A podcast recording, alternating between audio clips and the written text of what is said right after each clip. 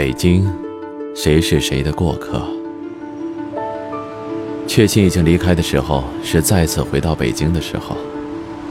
天空仍旧铅灰，车流仍旧堵塞，行人仍旧潮涌，收破烂的三轮车仍旧逆行在路上，而我，已是北京的客人。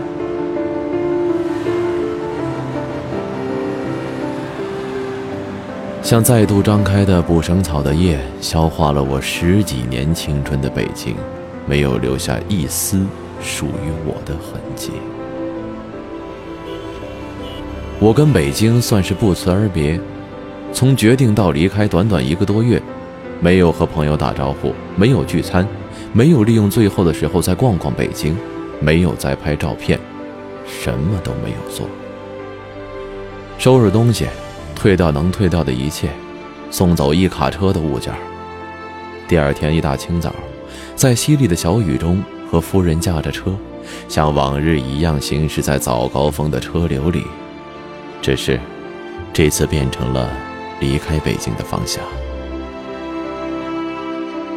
可能是年纪大了一点儿，不再容易激动，不再容易感慨，就让离别这样自然挺好。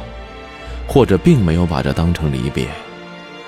一个生活了十几年的城市已经长在了一起，真要离别，大概需要手术刀和镊子把筋和肉细细的挑开。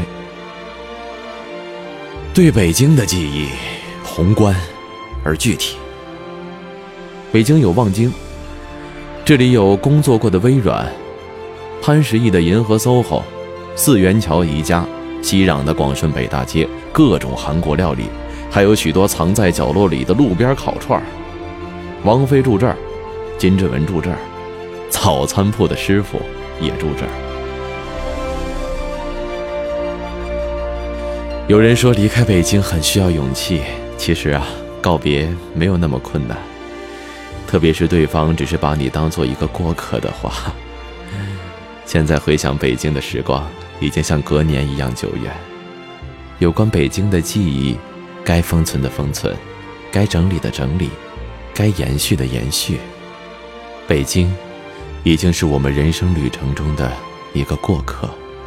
我们，也曾经是北京的过客。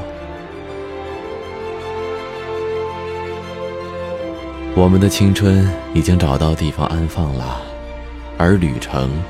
还将继续延长。北京，珍重，你我再会，已是路人。